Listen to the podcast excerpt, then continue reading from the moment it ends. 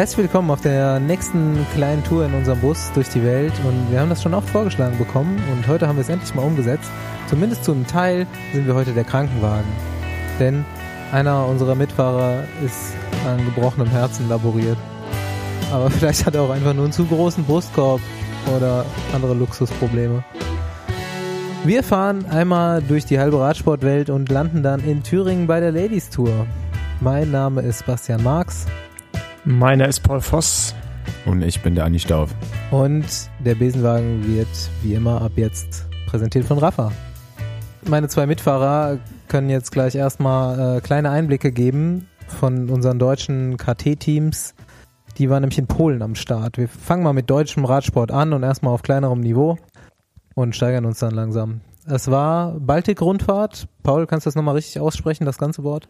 Äh, boah, ich habe auch erst, wann war das dritte Etappe, eine Lektion von einem mein, einer meiner Fahrer bekommen, der meinte, dass ich, dass ihm das, äh, dass er das auf der Zunge brennt, dass ich das die ganze Zeit falsch schreibe. Von daher denke ich nicht, dass ich richtig ausspreche, aber ich versuche es.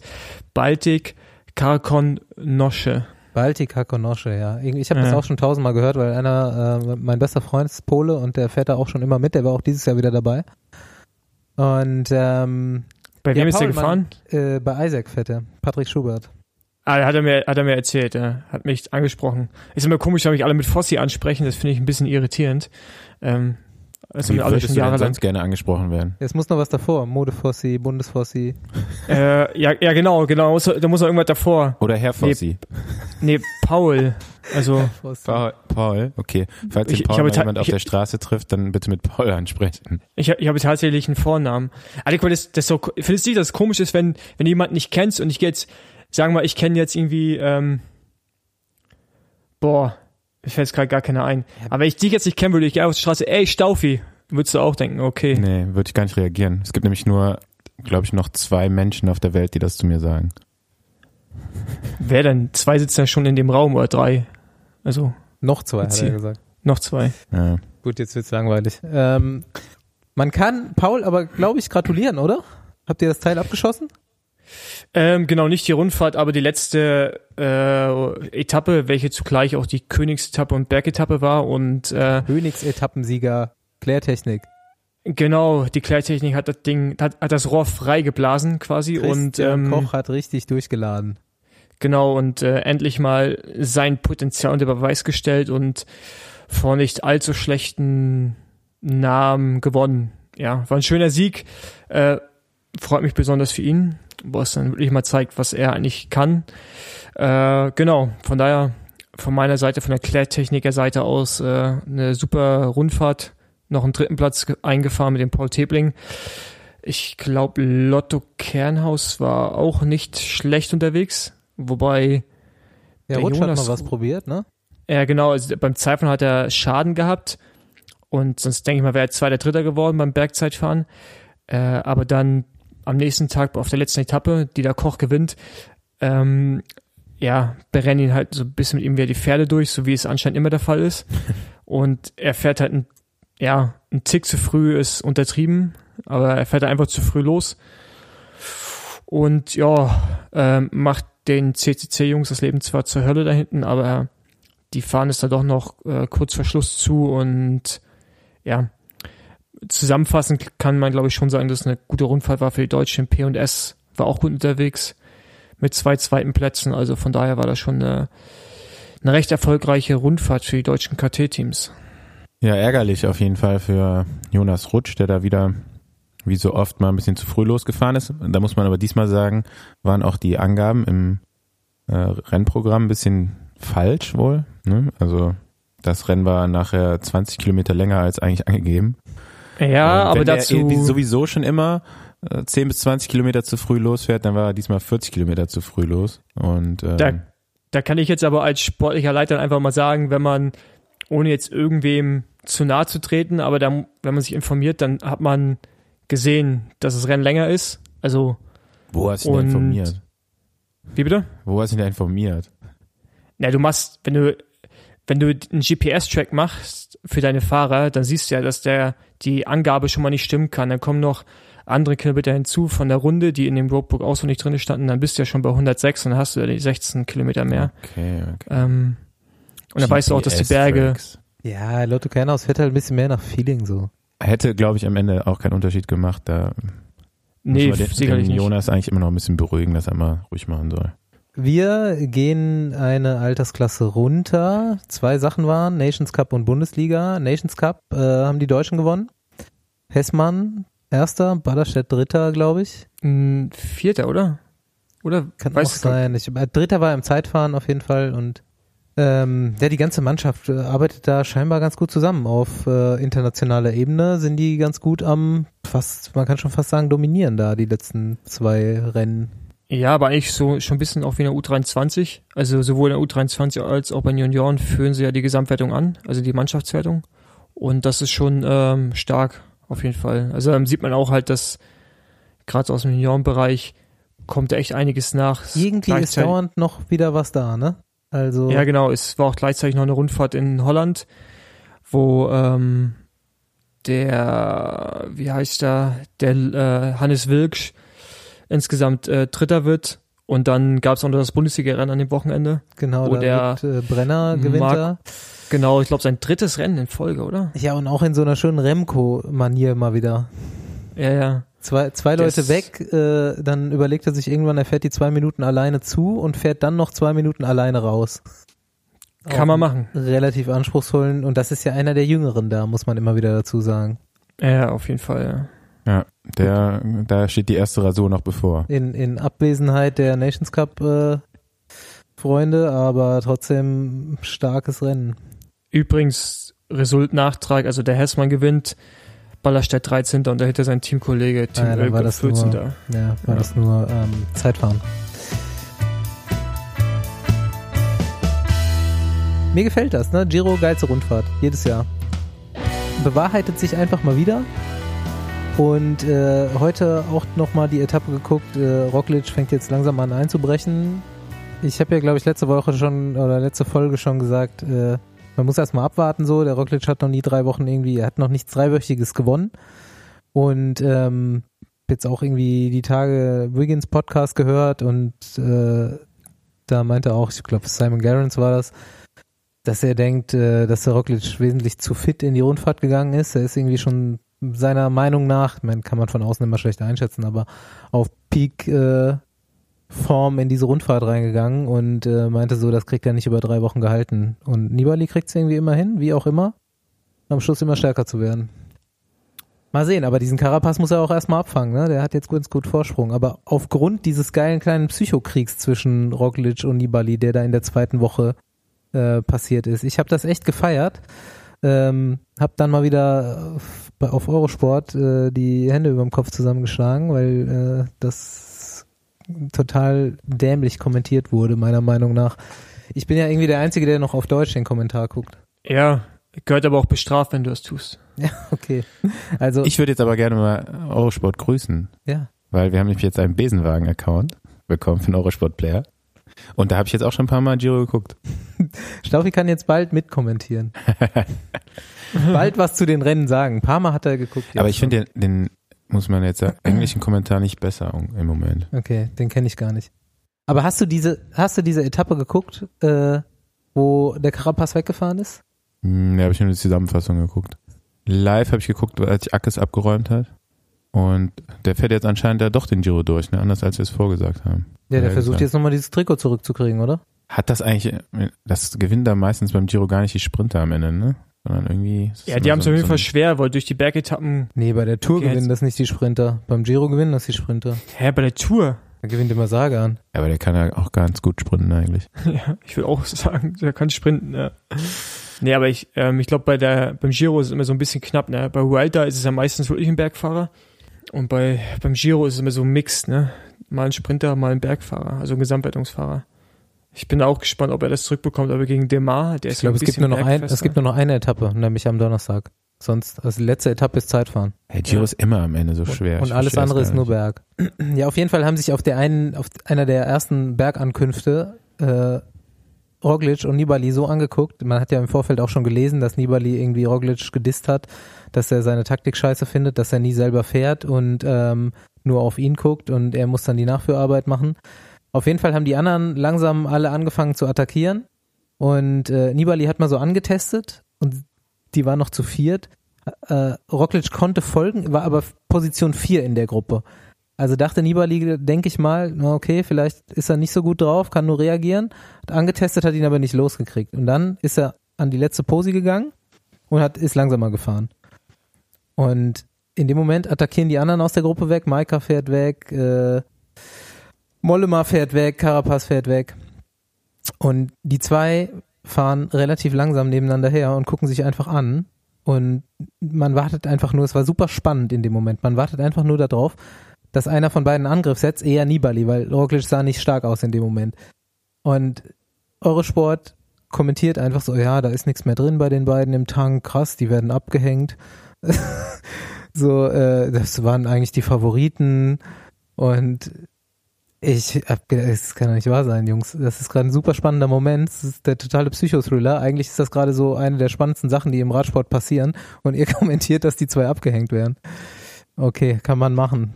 Muss man aber nicht. Dann attackiert plötzlich Roglic, Vollgas. Nibali kann aber mitgehen. In dem Moment hat er wahrscheinlich gedacht, scheiße, okay, das wird heute doch nichts und die zwei fahren gemütlich nebeneinander ins Ziel. Ja, ich muss sagen, ich finde so Gesamtwertung bei so großen Rundfahrten immer ziemlich langweilig. Ja, das wissen wir. Deswegen finde ich auch Giro jetzt so letzte Woche, keine Ahnung, da, ich schalte da immer mehr ab, muss ich sagen. Ne? Also wenn ich dann so weiß, da kommt nicht mehr so wirklich eine Sprintetappe, dann ist die Rundfahrt für mich eigentlich auch schon so gelaufen, wer da am Ende vorne ist. Bei mir ist halt echt andersrum, ne? Also ich finde halt die Sprintetappen einfach langweilig. Ja, ist bei jedem so, eigentlich bis auf Stauf. Du war, also gerade beim Giro passiert halt manchmal so Heroisches, wo du denkst, Alter, was, wo kommt das jetzt auf einmal her? Es ne? dreht also, sich halt immer noch mal um, ne? Ja, genau. Was bei du der kannst Tour halt, nie passiert. Die Tour ist komplett geskriptet einfach.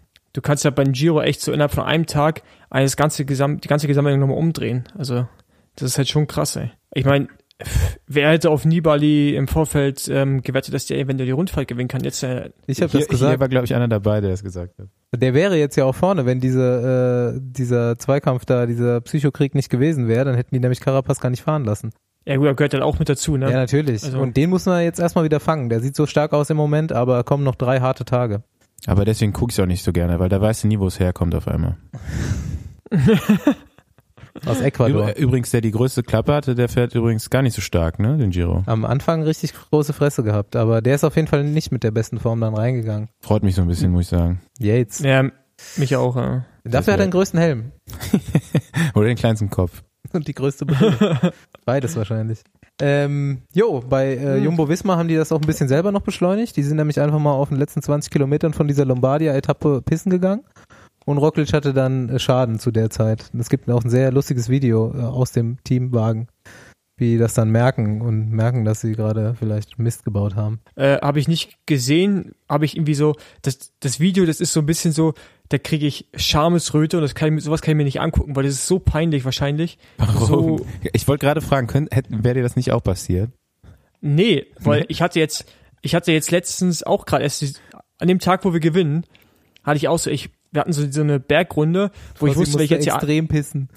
ja genau, ich musste extrem pissen, ich wusste, wenn ich jetzt hier anhalte, verliere ich meine Position der Kolonne, das heißt, an der Plattenhalt dauert es ewig, bis ich da bin, ja, und da habe ich halt, Alter, das Ding angehalten bis zum Ende, also schon fast, äh, schon fast geplatzt, die Blase, ähm, bis es halt dann unten mal flacher rausging.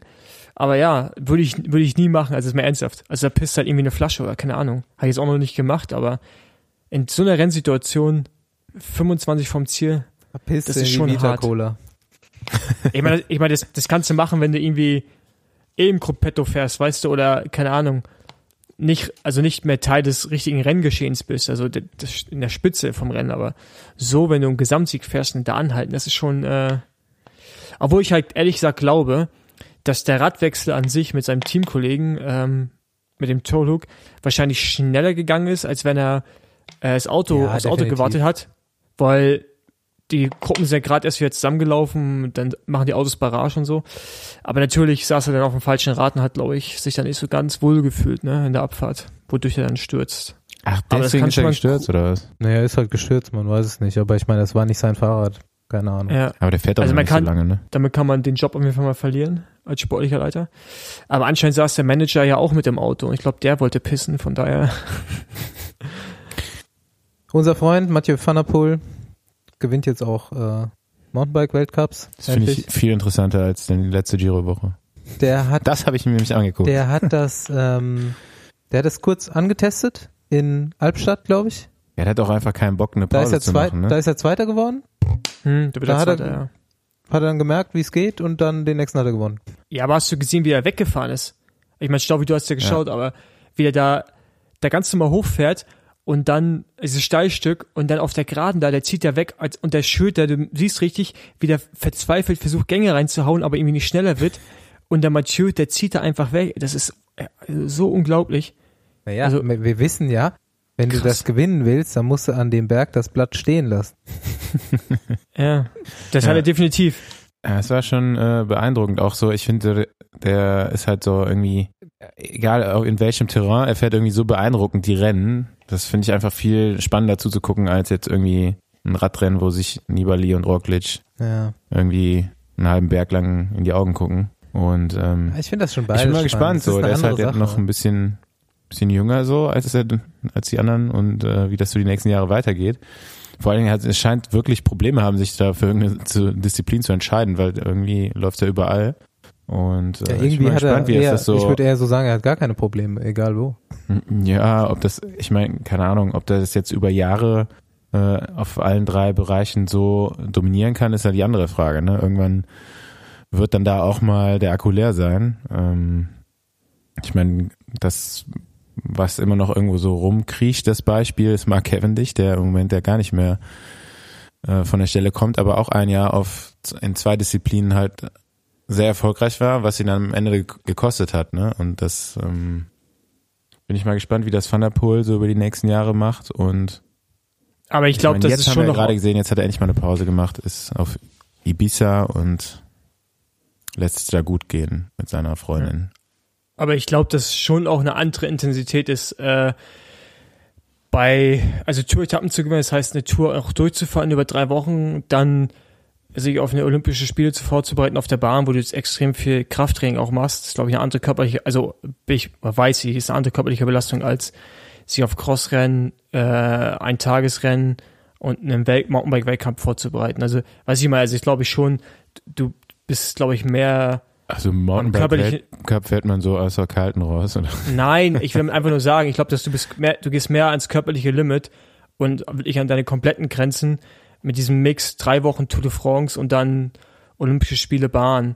Also als als so jemand wie Kevin. Ich weiß nicht mehr, also ich glaube, das ist äh, schon was anderes. Also ich sehe jetzt gerade noch nicht den Punkt, wo der wo der Van der Poel irgendwie über den Punkt, ich glaube, es dauert noch ein paar Jahre, ist eher so wahrscheinlich die Frage Motivation irgendwann. Ich meine, wenn der weiterhin die Weltcups gewinnt im Cross, WM, dann auf der Straße gewinnt er ja auch mehr oder weniger fast jedes Rennen, was er fährt. Jetzt Mountainbike war ja immer noch so seine Disziplin, wo, wo er wusste, dass er den äh, Nino Schurter hat, der, an dem er einfach nicht vorbeikommt und den hat er jetzt auch geknackt. Und er ist ja auch der erste Fahrer, der das Short Track Race und den, das große Rennen gewinnt und auch überhaupt der erste Fahrer, der Cross, Weltcup, Weltmeisterschaft, World Tour Rennen und Weltcup Mountainbike in einer Saison gewinnt und überhaupt gewinnt. Das ist ja einfach so komplett krasse Sphäre. der der ist ja noch nicht ausgewachsen, der wächst ja noch.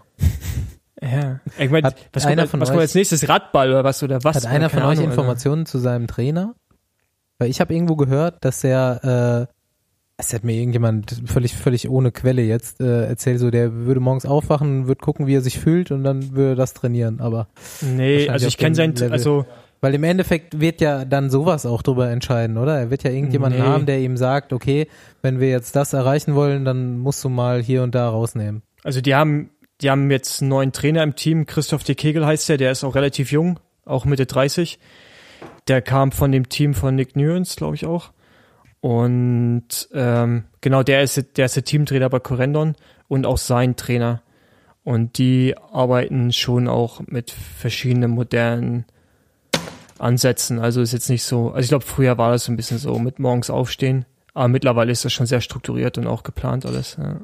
So zum zweiten Offroad-Thema, was ich schon angekündigt hatte. Jetzt am Wochenende startet EF und das ist das erste Mal, dass ich das mitkriege. Ich glaube, es waren schon mehr Wettbewerber, aber die hatten ja angekündigt, dass sie ihre Fahrer nicht nur in World Tour Straßenevents starten lassen, sondern eben auch in anderen.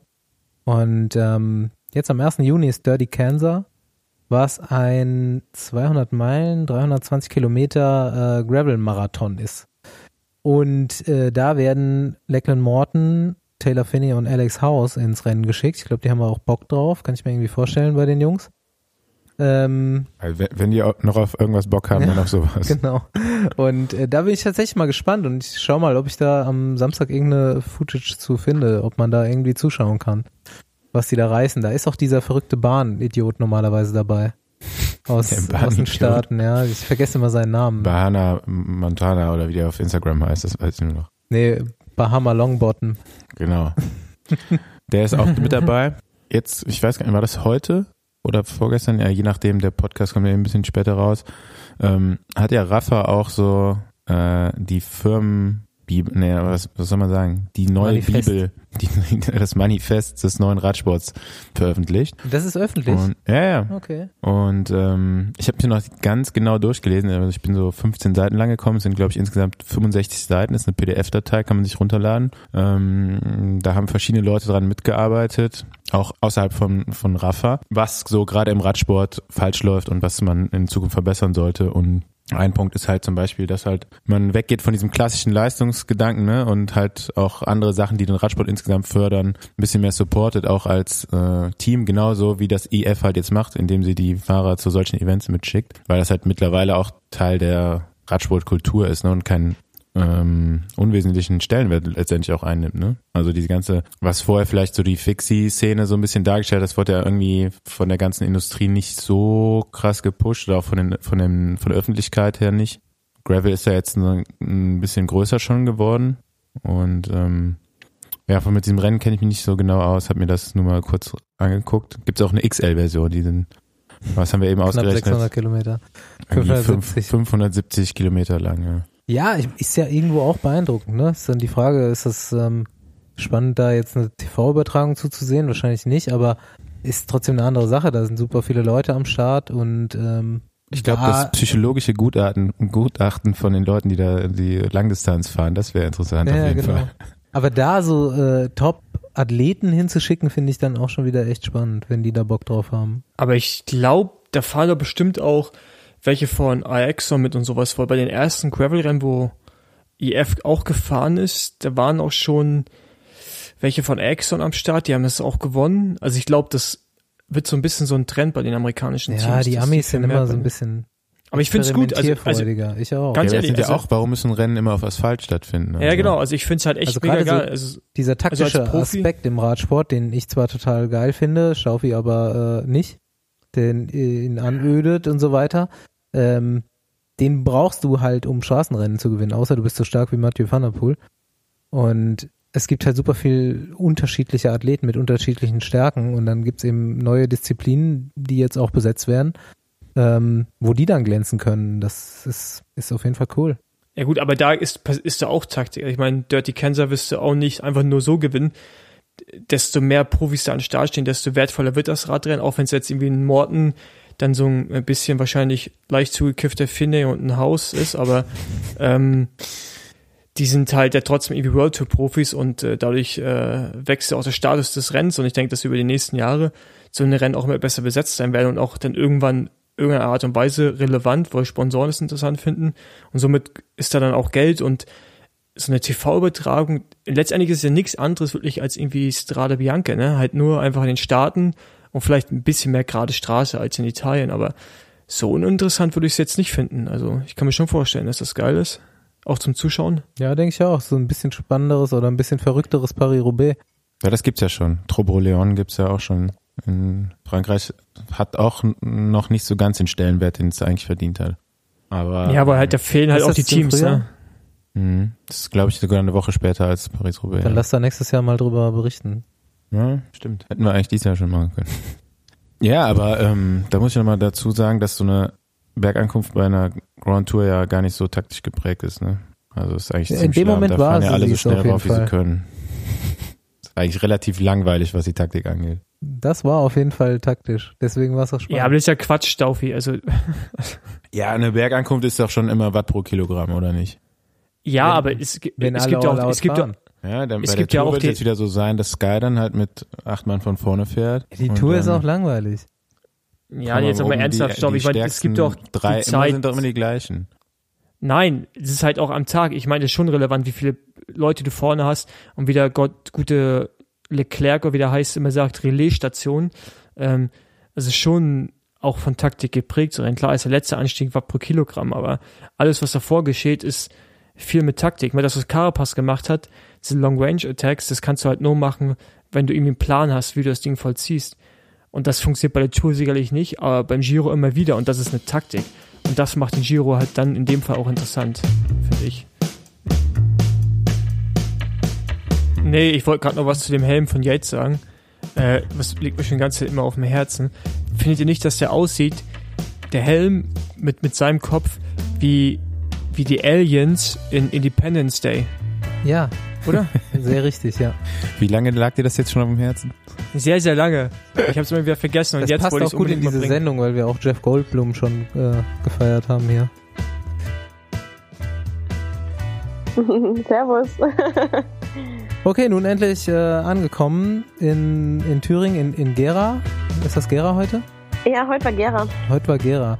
Ähm, Ja, heute war rund um Gera.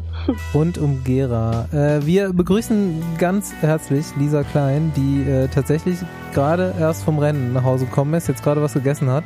Und äh, wir können jetzt so super entspannt hier aufnehmen, denn alle haben Feierabend, aber alle müssen morgen früh wieder arbeiten. ähm, okay, äh, ganz grobe Vorstellung. Lisa, du bist 22 Jahre alt, also noch ziemlich jung und ähm, im Profigeschäft bei Canyon SRAM unterwegs. Äh, du bist zweite Europameisterin im Einzelzeitfahren, Weltmeisterin im Mannschaftszeitfahren und hast dieses Jahr äh, deine erste komplette Rundfahrt sogar gewonnen bei den Frauen. Also läuft das gerade ziemlich gut bei dir. Und ähm, ich weiß nicht, vielleicht kannst du gerade selber noch mal was so ein bisschen zu deinem zu deinem Werdegang, zu deiner Karriere äh, sagen. Was was waren wichtige Stationen? Ja, ähm, also bei mir lief es definitiv jedes Jahr besser. Äh, ich sag mir selbst Step by Step. Ähm, bisher konnte ich immer mich entwickeln und immer quasi eine Schippe drauflegen. Ja, ähm, dieses Jahr war bisher sehr erfolgreich, auch die, die, die Klassikerrennen. Ähm, ja, war bisher zufrieden. Und äh, ja, wichtige Station war natürlich, äh, dass ich auf eine Sportschule gegangen bin und dort quasi dann direkt im ersten Jahr Frauen in ein Profiteam reingekommen bin. Wie lange warst du das jetzt schon auf dem Level? Hab. Hab. Also bei Äh, Frauenprofiteam? seit erstes Jahr Frauen, seit 2015. Also ich habe quasi im ersten Jahr Frauen eben schnell mein Abi geschrieben und dann direkt ähm, ja äh, nur Rad gefahren quasi. Bei Cervelo, oder? War der erste Vertrag dann? genau, ich habe äh, einen Jahresvertrag bei Cervelo unterschrieben und dann relativ früh um zwei Jahre verlängert. Ich wusste gar nicht, dass es bei, der, bei den Frauen kein U23 gibt. Bis jetzt. Es gibt eine Bis jetzt. U23, Ach ja, ja? aber Okay. das, ähm, da muss ich mich auch echt negativ äußern. Das ist ein bisschen unfair und zwar, wir haben eine Europameisterschaft U23, aber wir haben keine Weltmeisterschaft U23 wie ähm, die Jungs. Ja, das ist ein bisschen doof, aber wenigstens gibt es die Europameisterschaft. Da stand ich ja auch im Einzelzeitfahren dann am Start mehrere Jahre. Ansonsten gibt es bei uns kein Development-Team oder sonst was. Ähm, die Kategorie fällt bei uns ein bisschen weg. Das heißt, ich bin mit 18 Jahren direkt in die Elite rein und los ging's. Erzähl doch vielleicht mal kurz, wie es heute lief. Ähm, du bist da bei der Thüringen-Rundfahrt. Das ist Ja. auch ein ganz relativ großes Ding bei euch. Und die ging heute los. Genau, die ging heute los. Das ist quasi mein Heimrennen. Äh, Ich fahre die zum ersten Mal, was eigentlich ein bisschen, ja, ich schäme mich dafür ein bisschen, aber es hat wirklich nie gepasst. Letztes Jahr war ich verletzt, da hatte ich ein gebrochenes Schlüsselbein. Das Jahr davor bin ich in Giro gefahren und das hat sich ein bisschen, das lag so dicht beieinander. Ja, also es hat sich nie ergeben und jetzt bin ich endlich am Start. Das ist natürlich cool, äh, ja, in der Heimat zu fahren, wenn die Freunde da sind und äh, anfeuern. Ansonsten, ja, zum heutigen Tag, äh, ja, bereitet mir nicht so gute Laune. Ähm, ich liege noch gerade in Recovery Boots. Ähm, ja, war zum Schluss nochmal richtig schön Regen. Äh, ganz am Anfang ist eine Spitzengruppe rausgefahren. Und wir hatten zum Glück eine Fahrerin auch mit drin, eine relativ große Spitzengruppe. Und dann war es ein ziemlich langweiliges, langsames Radrennen. Mm, ja, ich habe versucht, nicht einzuschlafen ab und zu. Ab und zu bin ich fast in Kram reingefahren. Nein, Spaß. Jedenfalls zum Schluss, die letzten 30 Kilometer waren sehr, sehr unangenehm. Kam dann ein richtiger Schauer runter. Ähm, an Strömen geregnet, wurde, wurde dann auch echt kalt, vor allen Dingen, weil wir nicht so schnell gefahren sind. Im Finale wurde es dann natürlich noch mal ein bisschen schneller. Die Ankunft war echt brutal. Äh, ziemlich, man kam von der Abfahrt und dann wurde es immer enger und dann äh, ging es quasi in die Fußgängerzone, ins Pavé rein. Und ja, Sunweb hat da ein bisschen, äh, ein bisschen auf Krawall gefahren, komplettes Leadout gezündet und wollte, wollten dann Corinne absetzen, dass die ein bisschen Sekunden noch gut machen kann. Ja, ich war dann ganz vorne dabei und äh, bin dann da quasi nochmal hingesprungen, habe das Loch nochmal zugefahren und wurde dann Zweite vom Feld. Ähm, ja, habe mich heute auch nicht so gut gefühlt. Okay, aber wir sind auch nicht schnell gefahren. Ähm, ja, das war's zu heute. Also, die Laune ist natürlich dann nicht so prickelnd. Aber jetzt, jetzt kam auch Platz 11, also das Feld kam mit fast sieben Minuten Rückstand rein.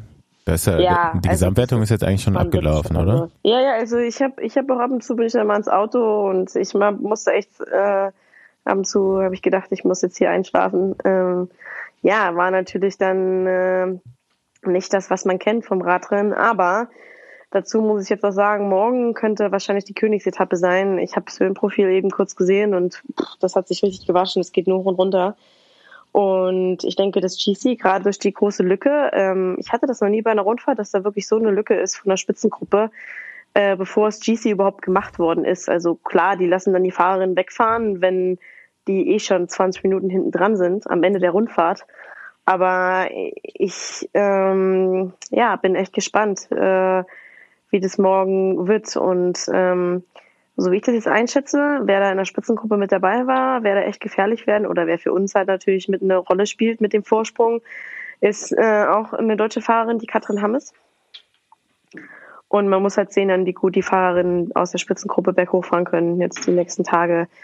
Es geht halt nie richtig lange berghoch am Stück, aber ähm, es ist schon ein ordentliches Höhenprofil morgen. Also es ist schon ähm, wird schon schwer, sehr schwer.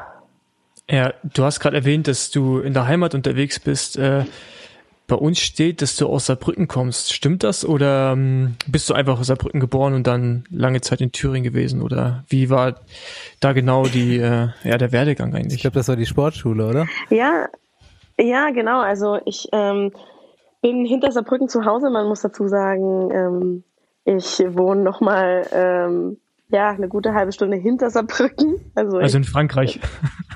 ja, ja, ja. Also der Ort, in dem ich lebe, ähm, ist quasi der Grenzort und ich wohne 500 Meter von der französischen Grenze. Und der nächste französische Ort ist quasi, das ist eigentlich quasi ein Ort, eine Ortschaft, aber die haben halt in der Mitte von der Ortschaft quasi äh, an der Hauptstraße dann irgendwann eine Grenze gezogen und gesagt, okay, das ist jetzt Frankreich und das ist jetzt Deutschland. Also der nächste deutsche Ort ist auf jeden Fall sechs Kilometer weg und der nächste französische Ort ist 500 Meter weg. Also ja, es ist schon ziemlich, ja, wie soll man das nicht ausdrücken, am Arsch der Welt.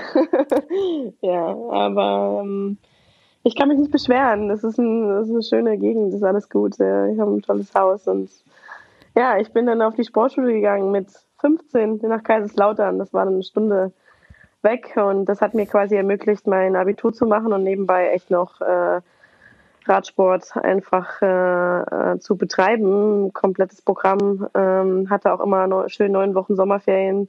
Wurde sehr oft beurlaubt durch die ganzen Wettkämpfe auf der Bahn und so weiter. Die Junioren-Weltmeisterschaften und Europameisterschaften, was da immer so alles ansteht. Äh, ja, war eine super gute Zeit dort. Ähm, wurde da total unterstützt und wurde da quasi im Radsport großgezogen. Und ja, dann habe ich wirklich den Sprung geschafft. Für mich, für, für mich war es auch wichtig, ich habe ich hab mir damals, ich habe damals zu meinem damaligen Trainer gesagt, entweder ich schaffe den Sprung im Profibereich, aber ich will nicht, ich werde nicht für ein deutsches äh, Team fahren, quasi, ja, wie soll man das jetzt nennen, für ein kleineres deutsches Team. Ähm, das mache ich nicht, habe ich gesagt. Entweder ich werde Profi oder ich lasse es. Und ich habe es zum Glück geschafft. ja. Ja, ich weiß, ich kann mich noch an die WM in Ponferrada erinnern. Ich glaube, da wirst du Fünfte im Straßenrennen. Ja, Ähm, genau, genau. das- genau. Ja, da kam ich gerade von meinem Sturz zurück, von meinem Schlüsselbeinbruch. Ja, da bin ich, Ja. ähm, ich glaube, da warst du noch Juniorinnen, ne? Das war, da war ich noch, oder, das war mein letztes Jahr Juniorin. Genau. genau, da, Ja. da weiß ich noch, da ähm, hatten wir, sind wir gerade angereist, da saß die unten beim Essen. Und warst so die einzige von denen, die so ein bisschen rausgestochen hat, die so, äh, kann, manchmal sieht, sieht man das ja an, an jungen Sportlern, wer, äh, äh, keine Ahnung, so, also man sieht es einfach, wer, wer so, wer so einen Willen hat und wer nicht. Und da äh, bist du mir damals auf jeden Fall schon aufgefallen. Und es war interessant zu sehen, dass du auch die einzige warst, die dann das Jahr darauf Profi geworden ist, glaube ich, ne? Äh, von denen.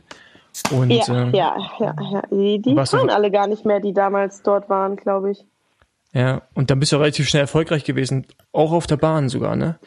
Nicht nur Straße, sondern mittlerweile ja auf Genau. der Bahn. Ja, ja. Also gut. in Ponferrada war echt, ähm, das war ein, ein ganz wichtiges Event für mich damals. Und zwar, ich bin auf der Bahn in Südkorea im August ganz böse gestürzt im Omnium im Punktefahren und habe mir das Schlüsselbein zerschmettert, hatte eine Gehirnerschütterung.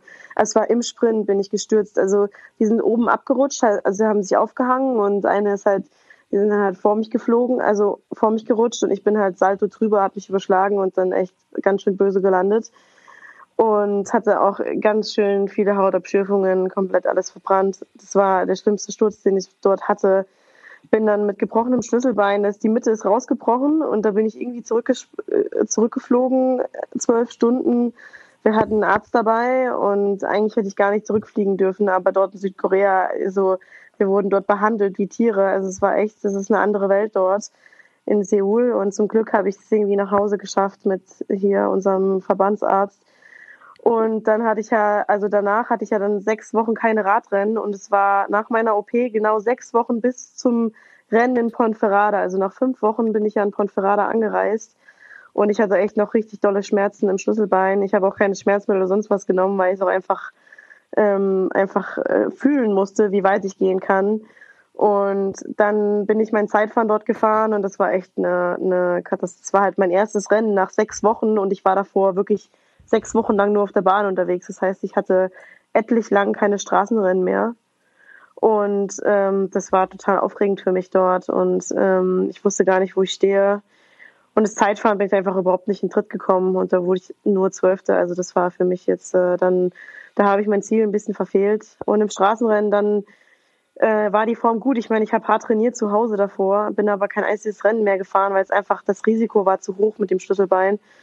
Äh, trotz der Platte war der Bruch war einfach zu kompliziert. Ähm, ja, dann jedenfalls im Straßenrennen bin ich dann mit über den Berg gekommen, bin zugefahren, dann ist die Gruppe wieder draufgerollt. Dann war es eine kleine Spitzengruppe und im Sprint habe ich einfach nochmal alles gegeben, aber es hat einfach, ich musste mir berghoch, hatte ich, habe ich schon so am Lenker geruppt, dass es, äh, dass ich das Schlüsselbein brutal gemerkt hat und ich bin dann im Sprint gar nicht mehr aufgestanden, weil ich den Lenker nicht mehr halten konnte.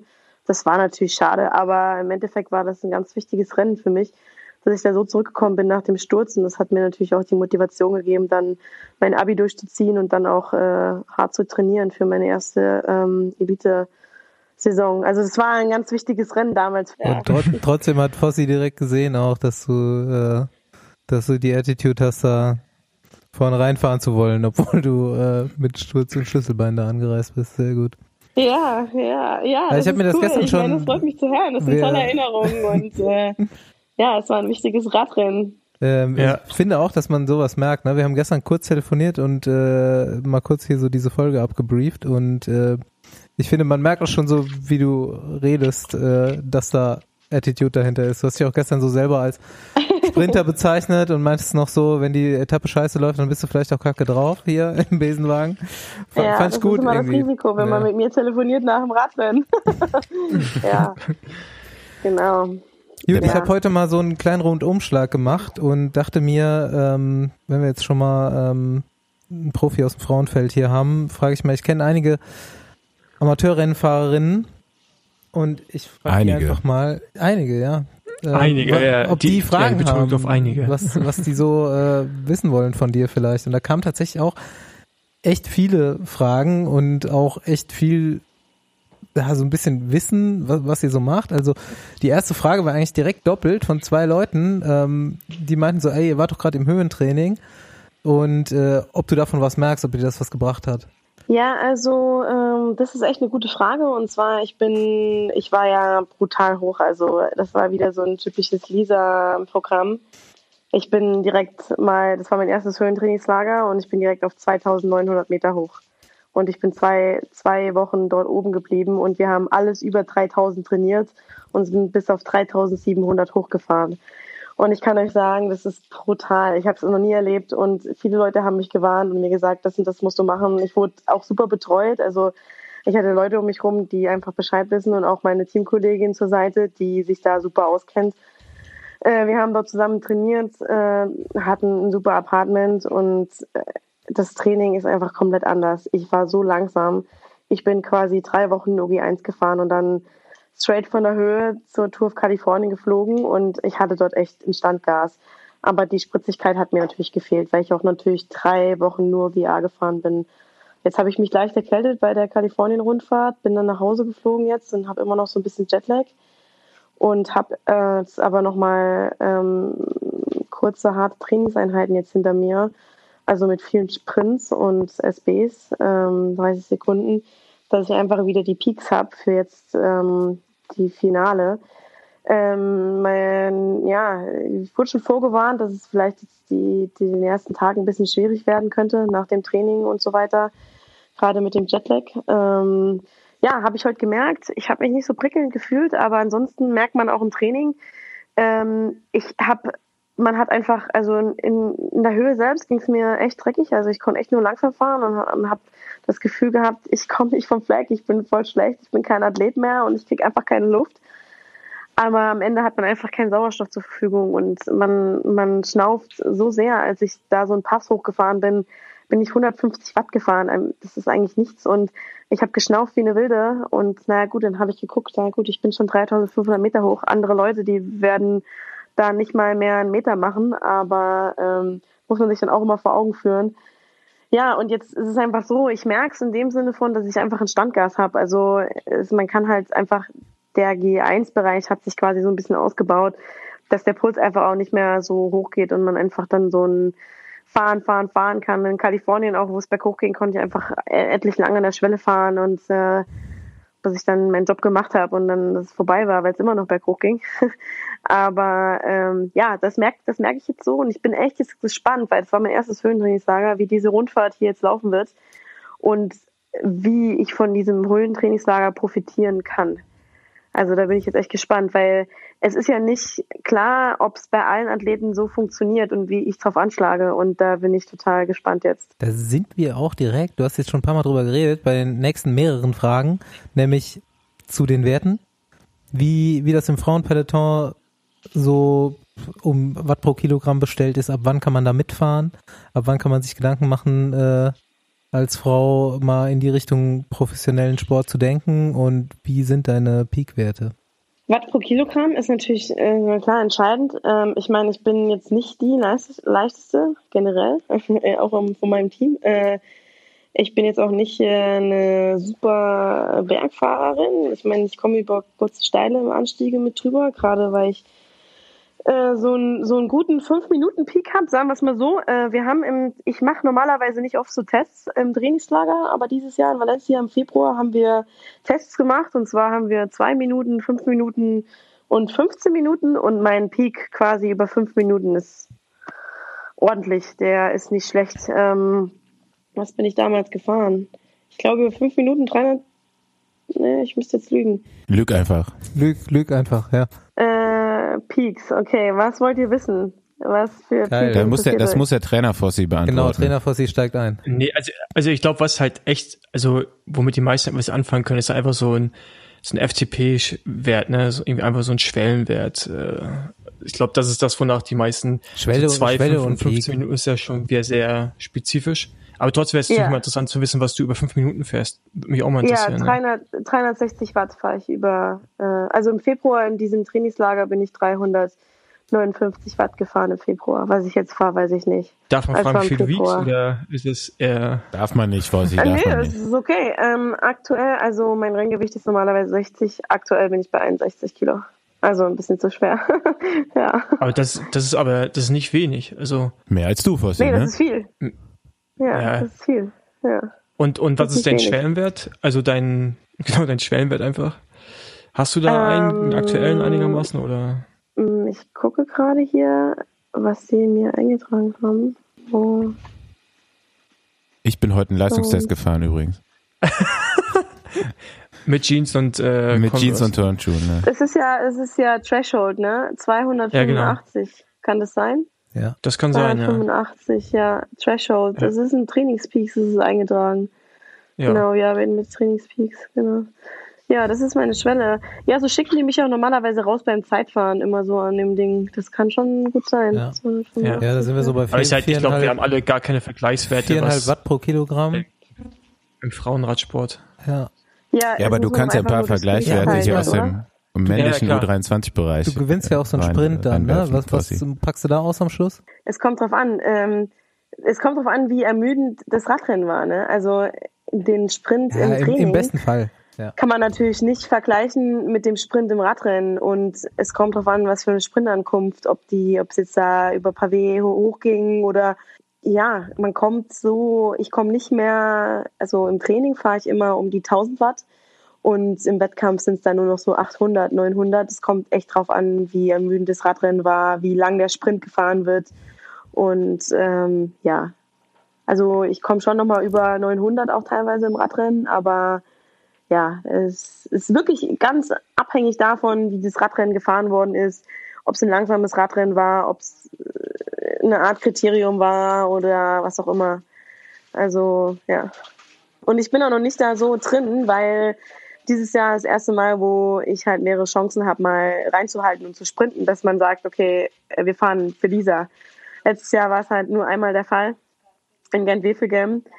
Und ansonsten ähm, war ich nicht so in der Leaderrolle und auch bei Cervelo quasi immer nur Anfahrerin für Lotta und Helferin, äh, dass ich da mich selbst erstmal noch so ein bisschen äh, ja das Einschätzen lernen muss und äh, weiß selbst noch nicht so, wo ich da so stehe und wie ich meinen Sprint zu fahren habe. In Kalifornien zum Beispiel habe ich es auch verkackt. Ich habe meinen Sprint einfach viel zu spät gelauncht und äh, ja, Pech gehabt. Da kam die Ziellinie, da habe ich gerade erst losgelegt. ja, Ähm, Gibt es jetzt in Thüringen noch eine Etappe, auf die du abzielst? Oder geht's da sogar auf na, na klar, da Gesamtklassement? gibt's mehrere. Auch heute im Finale habe ich mit reingehalten, selbst wenn es nur für Platz, keine Ahnung, 15 oder irgendwas ging. Einfach um die Routine reinzubekommen, die Erfahrung, wenn es schnell und hektisch wird, da einfach dabei zu sein, die Position zu halten und ein Auge dafür zu haben. Und ich bin da echt total motiviert, es zu lernen. Und äh, letztes Jahr habe ich mich noch teilweise einfach nicht getraut. Also ich muss dazu sagen, letztes Jahr hatte ich einfach ähm, teilweise echt Panik im Radrennen. Und also quasi am Ende, es wurde schnell, es wurde hektisch. Ich hatte, ich hatte einfach dann, war zu nervös und war einfach nicht ähm, entspannt genug, um zu sagen, okay, ich behaupte jetzt hier meine Position, ich halte rein und ich schieße das Ding ab. Und dieses Jahr hat es einfach dahin entwickelt, ich habe einfach meine Zeit gebraucht und dass ich jetzt sage, okay, für was trainierst du? Wenn ich jetzt eine Chance bekomme, dann werde ich die Chance nutzen und mich selbst nicht so unter Druck setzen und sagen, okay, es, ich nutze die Chance und guck, was dabei rauskommt. Wenn es halt nicht ist, dann reißt mir auch keiner den Kopf ab. Ich habe eine Bekannte, die jetzt angefangen hat, ähm, in Deutschland die Bundesliga-Rennen mitzufahren, die da auch äh, wirklich sehr gut abschneidet. Und die wollte wissen, wie groß der Sprung nochmal ist von diesen, von der nationalen Ebene. Ich denke, Bundesliga kennst du auch. Ähm, bist du bestimmt auch schon mitgefahren, die Rennen, ähm, zu der, zu den Profirennen, bei denen du jetzt am Start bist. Also der größte Unterschied ist, denke ich, ich denke jetzt nicht, dass ähm, die Bundesliga-Rennen jetzt ähm, total langsam sind.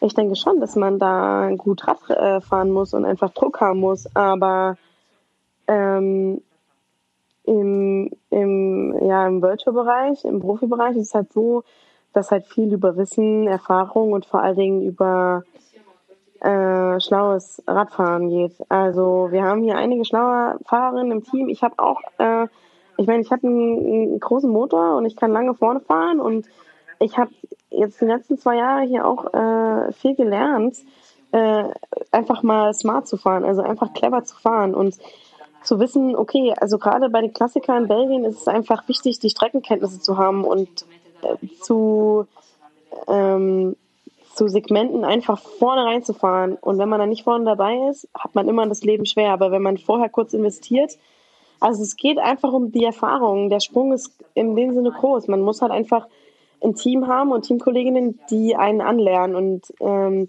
Aber natürlich braucht man auch den Motor dafür, um sich erstmal durchzukämpfen und erstmal zu sagen, okay, ich bin Helferin und ich muss hier meinen Job machen. Was noch gefragt war, waren ähm, Trainingsumfänge, Trainingsintensitäten und deine Lieblingsintervalle, dein Lieblingstraining. Ja, also Trainingsumfänge ist, ist wirklich ähm, abhängig davon, ob du eine Rundfahrt fährst, ob du in der Saisonvorbereitung bist, ob du in der Ruhewoche bist. Ich meine, das ist ganz verschieden. Ich selbst bin kein Trainingsweltmeister. Ich bin jetzt auch schon unruhig geworden äh, nach dem Höhentrainingslager. Ich sollte eigentlich nicht die Tour auf Kalifornien fahren. Und dann hatte ich jetzt ja die drei Wochen Höhentrainingslager und ich habe auch nach dem Amstel Gold Race habe ich fünf Tage mal, sogar sechs, nichts gemacht. Und ähm, ich, ich bin dann echt, irgendwann reicht's mir mit Training und ich muss Radrennen fahren. Und dann habe ich zu, zu unserem Performance Coach, habe ich zu hier Teutenberg Lars, habe ich gesagt, Lars, ich muss Radrennen fahren. Ich, ich, das funktioniert nicht. Ich will, ich will nicht mehr trainieren. Und jetzt zur Vorbereitung auf die Thüringen-Rundfahrt äh, habe ich viel Sprint, äh, Sprint äh, Intervalle gefahren und habe dann nur als Kommentar hingeschrieben, also Sprinten ohne Startnummer und ohne Gegner ist einfach scheiße. Und insgesamt zur Antwort äh, mit diesen Efforts, ich mache normalerweise ganz, ganz selten Intervalle. Also wir fahren öfter mal im Winter auf dem Laufband mal irgendwelche Kraftprogramme oder ich fahre dann mit meiner Trainingsgruppe mal ein bisschen mit Fahrtspiel berghoch oder ja, Zeitfahr, also die Zeitfahr, manchmal fahre ich Zeitfahrintervalle, aber mein Haupttraining ist dann eigentlich so als Vorbereitung fürs Zeitfahren, dass mein Trainer mich sieht und dass ich mein Zeitfahrrad und er sein Motorrad auspackt und dass ich da einfach mal eine Stunde hinterher schwarte und äh, quasi teilweise auch im Wettkampf-Pace. Das ist das räudigste Training überhaupt, das ich kenne. Und da, wenn ich das schon auf dem Trainingsplan habe mit Herr Beckert ähm, zusammen, da ist die Woche schon versaut quasi. Aber äh, ja, wie gesagt, äh, manchmal äh, gefällt es mir besser, einfach mal ein Radrennen auch äh, zu nutzen als, als äh, Training. Äh, Efforts an sich fahre ich am liebsten mit meinem Zeitfahrrad. Äh, wobei ich da lange nicht an die Werte rankomme im wie im Radrennen, keine Ahnung. Also ich brauche einfach eine Startnummer und ein Radrennen, um da richtig ans Limit gehen zu können. Ähm, Im Teamtrainingslager wiederum hat es immer ganz gut geklappt mit meinen Teamkolleginnen, wenn man da in der Walle zusammengefahren ist und sich gegenseitig ein Leadout gefahren hat und dann echt sich gegenseitig da so ein bisschen gepusht hat. Das hat, äh, das klappt immer ganz gut und deswegen ist es ein Teamtrainingslager für mich auch immer sehr wichtig. Ja, Umfänge, das sind immer so um die 400 Kilometer pro Woche. Klar, jetzt im Trainingslager waren es mehr, da sind es auch mal 600, 700. Aber wie gesagt, also ich bin jetzt keine Trainingsweltmeisterin. Ich mache aber auch noch viele Aktivitäten ohne mein Fahrrad zum Beispiel. Das ist vielleicht ganz interessant. Ich ja, mache das war auch gefragt. vor jedem ja, vor jedem Training mache ich so eine kleine Movement Preparation. Also äh, ich mache viel Stabi, äh, viel so Gymnastikzeug und ähm, verschiedene Übungen äh, vom Training. Immer meistens immer eine 20 Minuten, Viertelstunde, 20 Minuten es gehört einfach dazu zum Training, quasi so ein kleines Warm-up. Und wenn man das so drin hat, ist es eigentlich nicht schlecht. Und äh, in der Höhe musste ich das alles ein bisschen langsamer machen, aber habe es trotzdem durchgezogen. Und das sind natürlich Trainingsstunden, die man dann halt hat und äh, die dann halt natürlich keine Kilometer sind. Aber ich persönlich habe dadurch einen riesen Fortsprung gemacht. Äh, ähm, quasi, wie ich meine Position auf dem Zeitfahrrad halten kann, auch im Sprint, wie lange ich aus dem Sattel gehen kann. Solche Sachen einfach dass ich mir einfach wohler auf dem Fahrrad auch fühle und das unterschätzen halt meist, äh, unterschätzen halt viele, dass man die Aktivität nicht auf dem Fahrrad eigentlich auch noch wichtig ist und ähm, ja.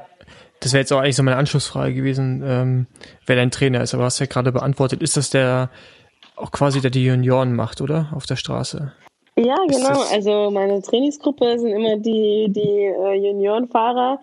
Äh, das passt immer ganz gut. Also mein Trainer heißt Michael Beckert, der ist äh, Trainer am Olympiastützpunkt äh, Thüringen, hier da in Erfurt. Ähm, ja, ich bin übrigens auch nach Erfurt gezogen ähm, nach meinem Abitur, äh, auch aus sportlichen Gründen, aber auch aus privaten Gründen. Ähm, und habe mich da jetzt echt gut eingelebt und habe dann auch den Trainer gewechselt und äh, hatte einfach nach meinem Abitur auf einmal keine Schule mehr gehabt habe aber alleine nicht trainieren können. Also ich habe es einfach nicht, ich, es hat einfach nicht geklappt. Ich habe einfach nur noch freie Schnauze trainiert und wann ich halt mal Lust habe und einfach viel zu wenig. Ähm, das ist einfach gar nicht gereicht hat 2015. Ich musste dann auch die Straßensaison quasi mehr oder weniger abbrechen. ähm, Mitte der Saison und bin dann zurück auf die Bahn. Äh, ja, ähm, und jetzt mit Herr Beckert, ähm, seit Anfang 2016 trainiere ich mit dem, hat es jetzt äh, super geklappt und äh, haben uns da super kennengelernt und äh, der Vorteil ist halt natürlich auch, dass er mich oft auf dem Rad sieht und sagen kann, okay, das und das läuft schief und das und das und der Austausch ist immer wichtig. Äh, er sieht die Werte in Trainingspeaks jetzt auch. Er, das Coole ist bei Herr Beckert, er beruht auf seinen quasi jetzt, um das nett auszudrücken, auf seinen alten Ossi-Trainingsprinzipien. Äh, ich finde es auch immer wieder erstaunlich. Ich finde es immer wieder erstaunlich. Ja, genau. Also, oh mein Gott, dieses lange G1, dann auch mal sechs, sieben Stunden als Saisonvorbereitung, ist es überhaupt Trainer nicht meine Fossi, Welt, was sagst du dazu? Äh, ja, ich zieh's dann auch mal echt durch. Und äh, wenn man, äh, sage ich jetzt mal, Good Company hat und irgendwo auf einer schönen Insel rum ist, äh, ist es auch mal möglich. Aber da verfluche ich ihn manchmal, aber wiederum gerade als junge Fahrerin brauche ich einfach noch die Grundlage, um, weil die Radrennen bei uns auch immer länger werden. Die Flandern-Rundfahrt war auch 160 Kilometer und eine Runde van Drenthe ist auch 165 Kilometer plus 10 Kilometer Neutralisation. Ich meine, da brauchst du einfach noch auch die Grundlage und das, davon profitiere ich dann auch. Und dann wiederum ist er aber auch total offen, auch neu zu lernen. Und ähm, kann sich auch mit diesen neuen Dingen, gerade wie Trainingspeaks oder so, was dann halt, was er durch mich halt quasi kennengelernt hat, freundet er sich an und äh, profitiert da auch und lernt da auch dazu und ist da total motiviert dazu zu lernen. Und das ist das Coole. Das ist so auch für mich am wichtigsten zu sehen, okay, ähm, der ist da offen und so kommen wir weiter und ähm, ja, ist gut. Ich finde ähm, mich auf jeden Fall sehr wohl. Ja, weil du gerade auch kann ich mal kurz noch was fragen? gesprochen kann ich, kann ich, ich habe hast, hab ähm, noch mal eine wichtige Frage, Fossi, sorry. Ja. Ich muss dich diesmal unterbrechen. Okay, gut. Sa dann sagen deine Sportler eigentlich auch, siezen die dich auch? Herr, Herr Fossi. Sagen die Trainer Voss zu dir? Ich finde das ja erstaunlich, dass irgendwie in den neuen Bundesländern die Trainer immer gesiezt werden oder immer so Herr Becker. Herr, ne? Nee, Herr also so und ich- so, Herr so und so. Also, äh, wenn neue Jungs hochkommen, die sitzen mich auch immer. Und jetzt, ich habe ja auch einen aus Sachsen jetzt noch dazu bekommen, letztes Jahr, und der hat auch ganz lange mich noch Herr Voss genannt. Ähm, und auch aus Brandenburg. Das ist aber auf einmal witzig, ne? Aber wenn du da die ganze Zeit Herr. Becker Genau, da kommt man sich ein vor, nee, also die nennen mich alle Paul, ja. Einer hat es auch mal probiert mit Fossi, äh, den hatte ich auch darauf hingewiesen, dass er mich dann bitte Paul nennt und nicht Fossi. Ähm, nee, aber, Ja, aber ich glaub, sind, sieht's- sind, sind sind die Trainer alle so 50, alt? 45. Weil, Herr Becker scheint ein bisschen älter zu sein, Genau, oder? ne? Nach den Trainingsmethoden auf jeden Fall. Ja, Ja, ja also Genau, ich finde es gewöhnt, meinen Trainer zu sitzen. Ja. ja. Ich wollte noch mal kurz aufs Zeitfahren zurückkommen, weil ich fand das interessant. Ich war jetzt ein paar Mal auf der Bahn in Frankfurt und da habe ich euch dann auch getroffen mit dem Dan Bingham zusammen. Ah Äh, ja, das ist eine Briten. interessante Frage, natürlich. Ja. ja. Und ähm, ich glaube, er hat einen ziemlich großen Anteil daran, dass ihr letztes Jahr Weltmeister wurdet im Mannschaftszeitfahren. Wieder mal. definitiv. Genau, und ähm, ich meine, ihr habt, ihr habt ja auch Lars Teutenberg, ne, als Performance Coach, glaube ich, oder? Ist richtig, ja. Genau. Und dann, wie weit er dann noch, noch mehr feintuned, weil Lars ist ja eigentlich schon an sich ein ziemlicher Spezialist und dann äh, Dan hat wahrscheinlich nochmal ganz andere Ansätze. Ich weiß, es ist eine ziemliche Nerd-Frage, aber interessiert mich trotzdem, ja. Nee, also ich, ich muss sagen, die Frage wurde mir schon ziemlich oft gestellt, gerade auch, weil er da in einem krassen Projekt auf der Bahn drin ist und weil er sehr interessant ist, weil er einfach äh, aus, durch die Aerodynamik einfach da schon ganz viel zustande gebracht hat, gerade auf der Bahn. Ähm, ja, also es ist so, ähm, dass wir seit letztem Jahr mit Dan zusammenarbeiten. Der hat mich quasi zum ersten Mal, haben wir Aerotests gemacht, Anfang 2018 auf der Bahn. Der hat mich zum Beispiel sehr gestreckt aufs Rad gesetzt. Der ist halt einfach verrückt, der hat super viele Ideen und der ähm, war vorher in der Formel 1 tätig und hat äh, Aerodynamik studiert und bei Formel 1 war ihm einfach auch äh, viel zu stressig. Da hat man kein Leben mehr, hat er mir erzählt. Äh, und dann wiederum, er war, hat schon immer Sport gemacht, ist er da in Radsport reingerutscht und ähm, hat da jetzt, ist da jetzt in diesem Team tätig. Äh, ja, wir haben ähm, zweimal in Frankfurt-Oder bisher getestet. Ich habe auch mit meinem Straßenrad schon getestet dieses Jahr. Und bei der WM hat er natürlich auch die Taktik beziehungsweise wie wir fahren sollen, dass wir bis zum Schluss zu sechs bleiben sollen und so weiter. Also er hat halt einfach, der hat so ein Programm und der kann mit Zahlen um sich rumschmeißen, der berechnet dir Sachen mit Laufrädern und mit Material. Das ist unheimlich. Also er hat halt einfach studiert und er ist halt in dem Bereich einfach ein Freak und ein kleines Genie, also in der Aerodynamik. Und der testet halt natürlich alles. Der testet, jeder Anzug von denen ist äh, eigen getestet. Es geht da um Sachen, wo ich mir gar keine Gedanken mache. Ich meine, ich fahre zum Beispiel in M-Helm, haben wir halt natürlich auch getestet, von Giro, ein M-Zeitverhelm, weil der schneller ist als der S und der S ist mir fast schon zu groß und ich fahre halt einen M-Helm. Muss er dann von innen ausgestopft werden, dass er irgendwie auf den Kopf fällt und solche Sachen. Also er kommt halt auf solche Ideen, wo, wo man, wo man einfach sagt, woher nimmt er das? Und es ist total cool, mit ihm zusammenzuarbeiten und es ist total witzig. Und man muss halt einfach auch offen sein und sagen, okay, ähm, wir probieren das aus ähm, und wir gucken. Und er hat auch, wir haben so viel getestet dort. Ich war so kaputt nach den zwei Tagen. Dann hat er mir den Sattel runtergemacht und dies und das und das verschoben. Und ähm, ja, das ist, äh, das ist für mich gerade als Zeitfahrspezialistin ein Riesenvorteil, ihn da ich bin unendlich dankbar, dass das Team den engagiert hat und dass er da mit uns arbeitet. Und ähm, ja, das ist echt unglaublich. Und da habe ich schon sehr viele Fortschritte gemacht. Und ich denke, meine Position auf dem Zeitverrat ist also dieser ähm, CDA, auch immer wie man das nennt, ist jetzt bei mir ganz gut. Äh, soll ich jetzt mal so behaupten. Äh, ich habe ihn jetzt, jetzt wirklich nicht im Kopf. Ich muss jetzt echt wieder lügen. Ähm, Aber ist er unter 20? Unter 20. Äh, also unter 0,2. 0,2. Ja, ja, ja, ja, der ist unter 0,2. Jetzt, ich glaube, das. Äh, ja, der ist unter 0,2, ein gutes Stück unter 0,2. Ja, gut, also ich meine, also. Straßenzeitfahrrad, ja. Also, also wir machen ja auch eine Menge Tests und bei uns sind so die schnellsten auf einer 0,19, also 19 und oder, oder eine ganz hohe 18, aber alles drunter ist eigentlich schon ziemlich krass. Das wäre krass, ja, wenn noch da drunter kommt. Echt? Ja, ich bin drunter. Ja, ja, ich bin drunter. Ja, Lecco ja. Mio, das ist, das ist auf jeden Fall ziemlich sportlich. Ja. Lecco Mio. Aber den Schritt, den ihr also es, ja. Also es, ist, also es ist halt, ähm, also wenn ich die Position mit diesem Effizienz so fahren möchte, brauche ich jemanden im Auto hinten, der mir echt sagt, der mir echt viel ansagt. Also ich sehe da nicht mehr allzu viel. Und in Holland zum Beispiel, das Zeitfahren, wo ich da zwei Sekunden hinter Van Dijk war, da, also das war echt Rock'n'Roll. Und einmal bin ich auf der Geraden auch mal kurz ins Feld reingefahren, ein Stück halt, also halt von der Straße abgekommen. Äh, ansonsten ähm, bin ich auch halt natürlich happy, dass das, also, dass das Team halt so mitzieht und Ronny halt da auch voll motiviert ist. Ansonsten äh, wäre das alles nicht möglich.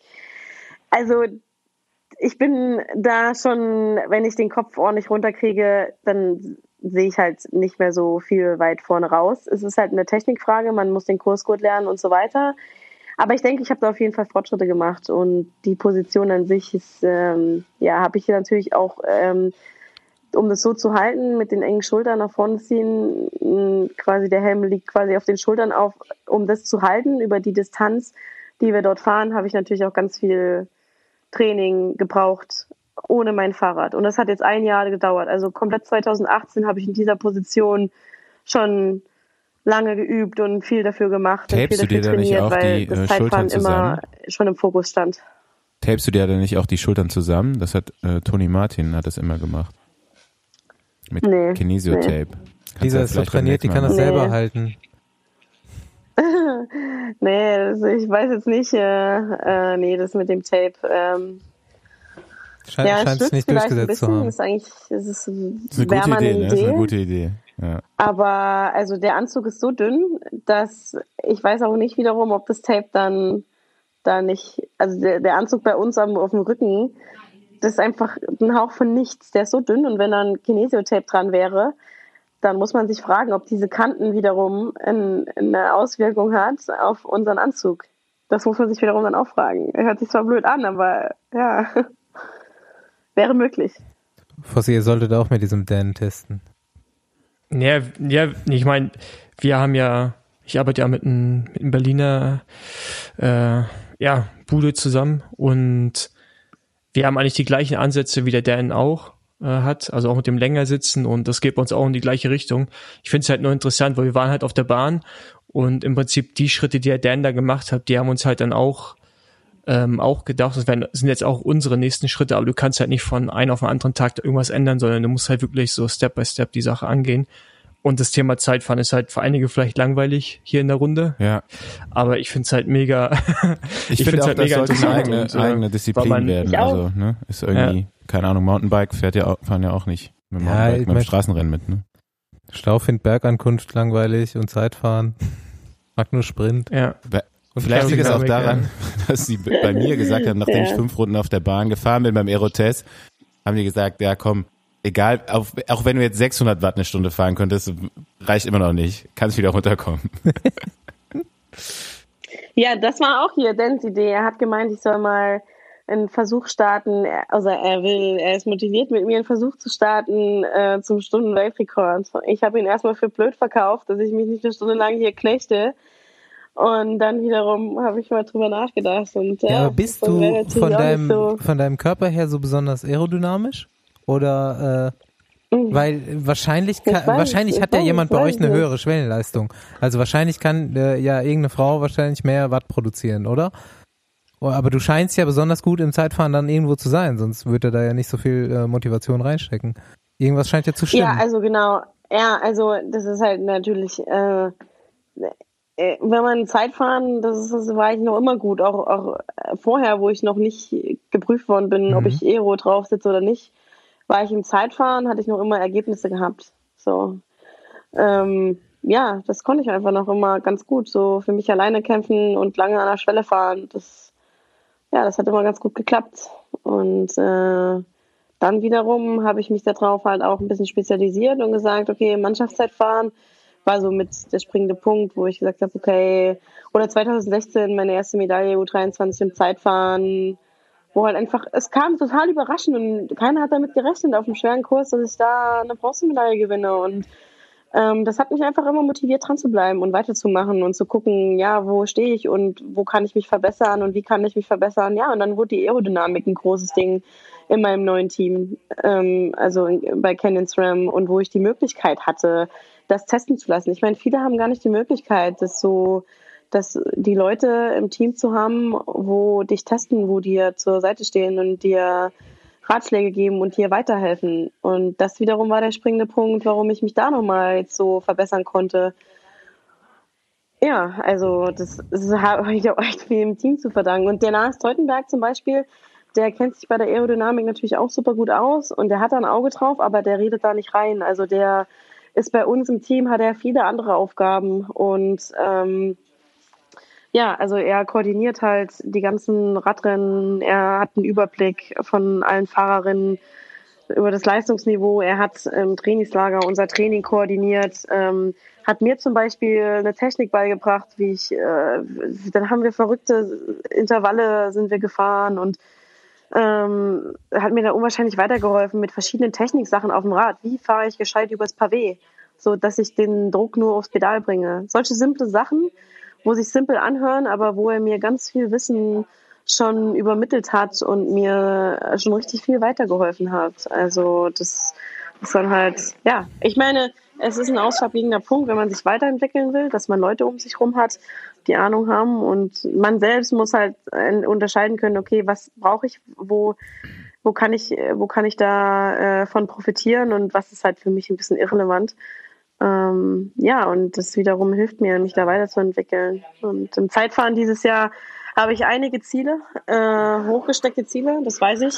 Und ich bin echt gespannt, ob ich äh, das erreichen kann, was ich mir so vorgenommen hat, habe. Und, ähm, Wie sieht's ja, denn da aus mit dem Stundenweltrekord? Ist das für dich irgendwie äh, relevant? Weil ich weiß, bei den Männern ist es mittlerweile auch ganz lukrativ für die Fahrer, die das anstreben. So, da sind die ganzen Hersteller, die ganzen Firmen sind jetzt schon wieder hinterher. Für die ist das ein mega Prestige, den Stundenweltrekord zu haben.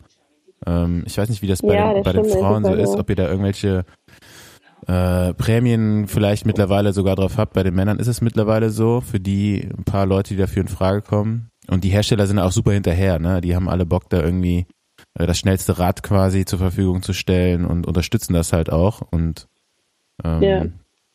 wie, wie sieht das bei dir ja, da das aus? Ist halt oder wie sieht das? Ja, und das wiederum, ich habe halt mal gehört, also Ellen van Dijk und so, die wollten auch schon mal schon einen Weltrekord wagen.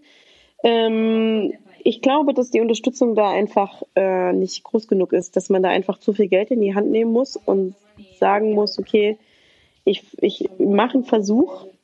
Im, in, Im Endeffekt ist es dann erstmal nur ein Versuch.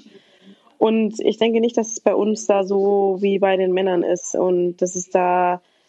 Äh, ich habe mich damit jetzt noch nicht ausgiebig befasst. Ich meine, das war nur mal so, ja, so eine typische Dan-Idee. So kann ich es jetzt mal nennen. Und äh, ich finde es interessant. Ich würde es gerne mal machen. Äh, definitiv. Aber ich denke, man braucht da natürlich auch einen Hersteller und ähm, einfach äh, das Team und gerade der Fahrradhersteller, der dich da äh, den, gut unterstützt. Den hättest du da jetzt eigentlich schon da, oder? Ja, also stimmt. eigentlich müsste Canyon da jetzt mal den Frauen Stundenwertrekord ein bisschen pushen. Oh ja, Ich glaube schon. okay. Ich werde mal, ich werde mal Canyon. So ein paar Jungs, Äh, da hören auch Bescheid zu, geben. auf jeden Fall. Jungs und Mädels aus dem Hause Canyon. Hier, hiermit haben wir auf jeden Fall jetzt mal ein bisschen Druck rausgeübt. Ja.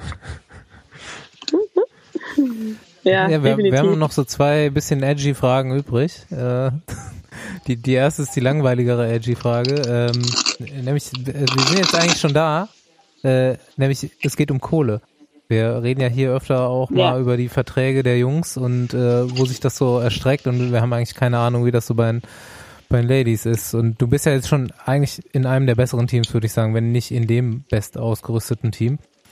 Kannst du uns da so einen Überblick ja, geben, also wer von euch Ich muss, ich muss da echt sagen, äh, in meinem Team hier, äh, da mangelt es an nichts. Ähm, wir haben super Sponsoren, wir haben hier Recovery Boots, wir haben eigentlich jede Kleinigkeit. Äh, rund ums Rad habe ich überhaupt keine Ausgaben mehr, was früher zum Beispiel der Fall war. Ähm, das ist schon mal super, das bin ich komplett ab, abgedeckt.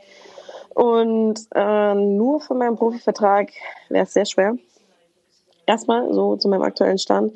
Deswegen bin ich äh, Soldatin. Ich bin Sportsoldatin, äh, Part quasi in der Bundeswehr. Und äh, ja, das ist auch immer so ein heikles Thema, weil mit der Bundeswehr, weil ich eben bei der Bundeswehr bin, bin ich auch verpflichtet, Bahn zu fahren.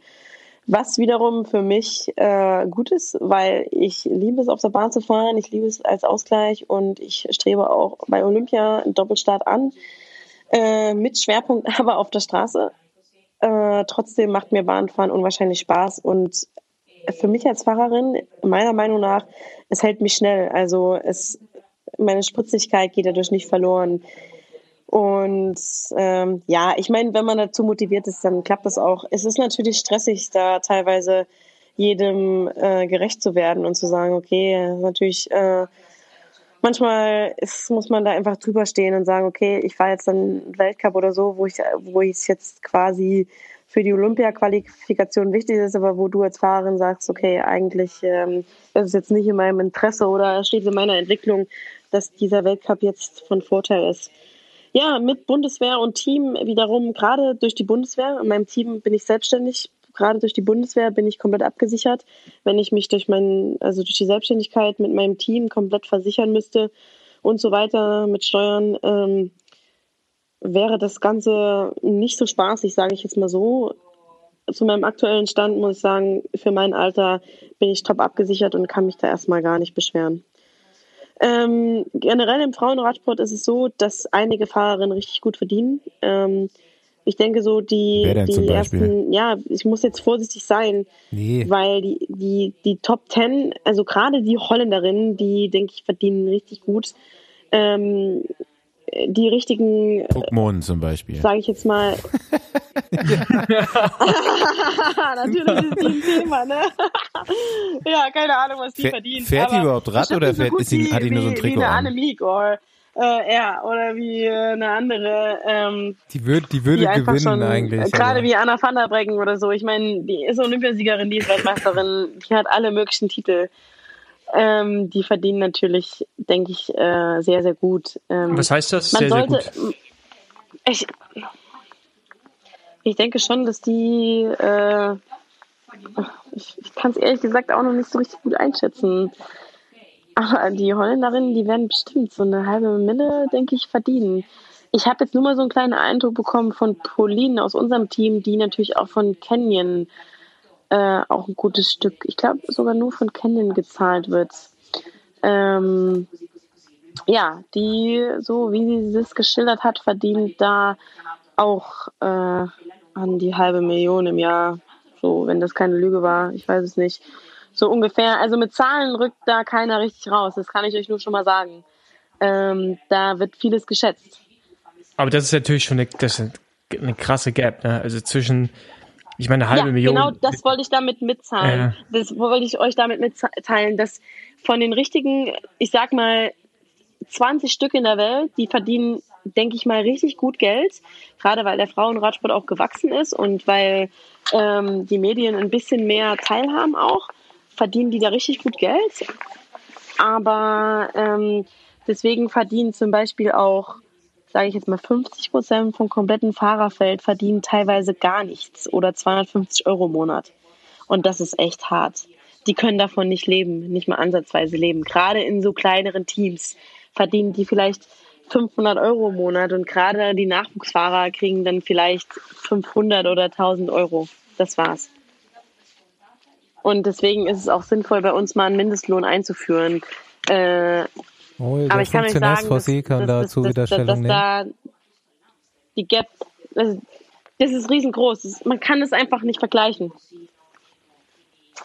Ja, das ist schon krasser als bei den Männern dann schon, ne? Auf jeden Fall. Also Definitiv, da, da ja. sind so ein Ja, paar, die wirklich. Prozentual auf jeden Fall, ja. Also es ist ja pervers. Also ich meine, die, Ja. ist, ist, Ja, ist, keine, ist, ist keine Frage, dass die Frauen die Weltklasse sind, das verdient so viel zu verdienen, aber ähm, das halt das unten, wenn du trotzdem auch World Tour Rennen fährst, dann irgendwie gar kein Geld bekommst oder 250 Euro, das ist halt schon, äh, ja, das ist schon ziemlich hart, weil du nicht ausreichend Geld bekommst, um von dem Sport einfach zu leben. Das ist schon, äh, ja, nicht schön. Ja. Nee, auf keinen Fall. Aber ich kann euch sagen, das ist wirklich 50 Prozent vom Fahrerfeld, weil ich war mal da bei so einer Präsentation dabei und äh, so wirklich grob über den Daumen so an die 48, 50 Prozent der Fahrerinnen verdienen quasi fast gar nichts oder halt maximal 500 Euro im Monat und das ist schon heftig. Wir drücken die Ich meine, die sind, die sind teilweise froh, dass sie überhaupt ein Team haben, wo sie halt die Rennen fahren können, aber nichtsdestotrotz, ähm, ähm, das ist halt schon, das ist ein, das ist, äh, ja. Ich hoffe, da wird sich was ändern in Zukunft. Ja, der Sprung dann zur Spitze ist natürlich riesengroß. Vielleicht Ja. haben die ja alle noch einen äh, Mann, der die Brötchen verdient. Ähm, da hat der Basti auch nochmal eine Frage, weil Mann und Brötchen, da kommt die nächste Edgy-Frage. Ähm, Hat den lange Du beschäftigt. bist drei Jahre bei Cervelo gefahren, vielleicht weißt du schon, worauf ich hinaus will. Hat Thomas Campana wirklich verboten, Brot zu essen? Brot zu essen. ja. Es gab da eine sehr ja, kontroverse- Ja, er es hat äh, damals äh, äh, nicht verboten, aber er hat äh, strikt geraten, kein Brot zu essen und äh, beziehungsweise halt einfach, also ich rede jetzt nicht von diesem deutschen deutschen Vollkornbrot, aber dieses ganze Brot, das es in Holland und Belgien gibt, hat er da wirklich verboten und er hat auch Salat zurückgeschickt, der halt einfach Dressing drauf hatte oder so. Ähm, das waren so meine ersten Erfahrungen und ja, ich war noch immer eine pummelige Fahrerin früher und ja, mein Leben war nicht so einfach. Aber man muss auch sagen, ähm, ich habe auch sehr viel von ihm gelernt und äh, dass da so ein holländisches Sandwich Toast und was, was weiß ich, was es da immer morgens gibt, nicht so gesund ist, ist ja allen bewusst. Ist, ist jetzt kein Geheimnis. Also Thomas Er war Campana da schon sehr strikt, er hat da drauf geguckt. Er selber hat aber auch nie Brot gegessen. Der hat vielleicht einen Schnitzel mehr gegessen, Und aber ein paar Pasta mehr. Ja, ein, paar, ein bisschen mehr Currywurst, keine Ahnung.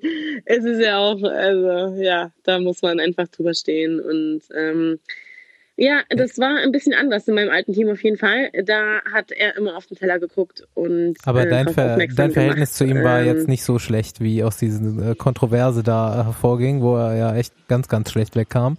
Wer kam schlecht weg? Thomas Campana. Das war so ein bisschen der Öffentlichkeit, dass er da so sehr irgendwie sexistische. Ach so, oder- ja. Mhm.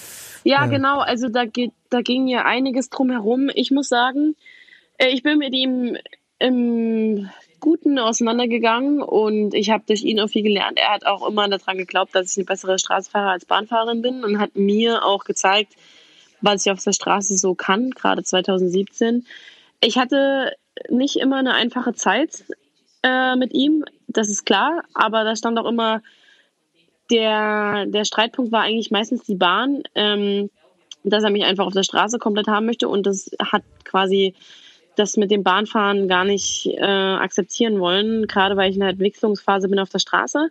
Dieses zweigleisige Fahren, das kam ihm dann nicht in die Tüte und kompromissbereit war er auch nicht. Ähm, das war dann natürlich immer schwierig, das war so ein Streitpunkt, aber am Ende sportlich gesehen, muss ich sagen, habe ich da von ihm ganz viel gelernt und ähm, ja, also dieses, dieses Zeug, was in den Medien geschrieben worden ist, ich war da nicht mit dabei und ich habe mich dazu nie geäußert, weil ich mich da nicht ähm, in der Verpflichtung fühle und weil ich auch nicht das Bedürfnis dazu habe, da irgendwas in der Öffentlichkeit auszutratschen. Ähm, die Fahrerinnen, die das erlebt haben und wie die ihre Meinung geäußert haben, äh, das ja, ich will jetzt nicht sagen, das ist alles falsch oder das ist, das, äh, ja, da ist einiges vorgefallen, auf jeden Fall.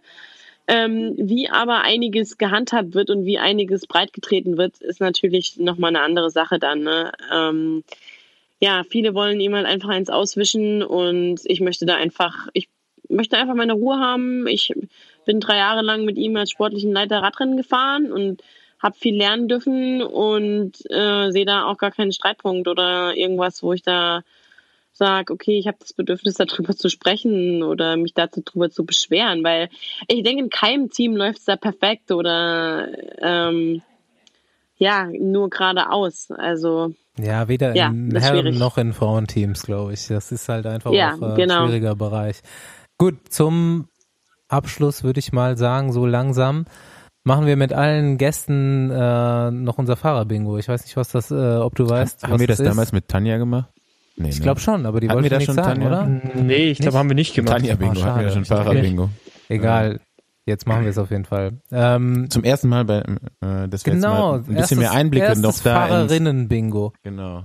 Ähm, es geht darum, dass Cool. wir dich zuerst äh, fragen, wen du im Feld, und das kann jetzt auch ganz international sein, muss nicht dein Team sein, ähm, cool findest, beeindruckend findest, äh, Idol oder aus irgendeiner Weise witzig, wer ist so dein, die Fahrerin, die du uns jetzt da ähm, präsentieren würdest als erstes?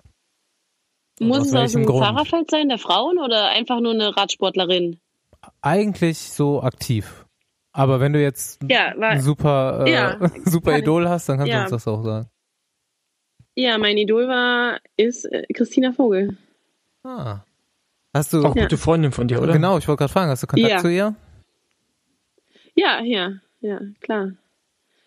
Ja. Ist eine meiner besten Freundinnen, also nach wie vor. Ja, sehr beeindruckende Sportlerin auf jeden Fall. Ja, Und und auch, der äh, Power of Will, beziehungsweise die Willenskraft und die, der Kampfgeist, die, auch vorher, vor ihrem Unfall, wie sie ihre Wettkämpfe bestritten hat und wie oft sie, ich war ja oft dabei auf der Bahn, habe mir ihre Wettkämpfe angeguckt und wie sie ihre Sprintläufe gefahren ist und da mal einen Fehler gemacht und schon zehnfache Weltmeisterin, scheiß drauf, ich will nochmal Weltmeisterin werden. Das ist einfach, und wie sie kommt nach Hause nach einer WM und wir gehen Eis essen, Kaffee trinken, als wäre nichts passiert. Also einfach diese Bodenständigkeit und diese Willenskraft, das hat mich noch immer, ja, das war noch immer sehr inspirierend für mich und sie hat mich da auch immer mitgerissen und auch mir mal in den Arsch getreten und gesagt, ey, du musst einfach mal jetzt äh, da mal Charakter zeigen und mit Charakter da mal ein bisschen fahren und nicht immer nur sa trulala und dies und das, sondern einfach mal reinhalten. Und ja, die ist eine coole Socke, auf jeden Fall. Und ähm, ja, das ist mein Idol. Das Auch nach wie vor ja noch die ganzen Eigenschaften, die du gerade genannt hast, äh, trägt sie jetzt weiter, auch wenn ihre sportliche Karriere zumindest leider mal vorbei ist.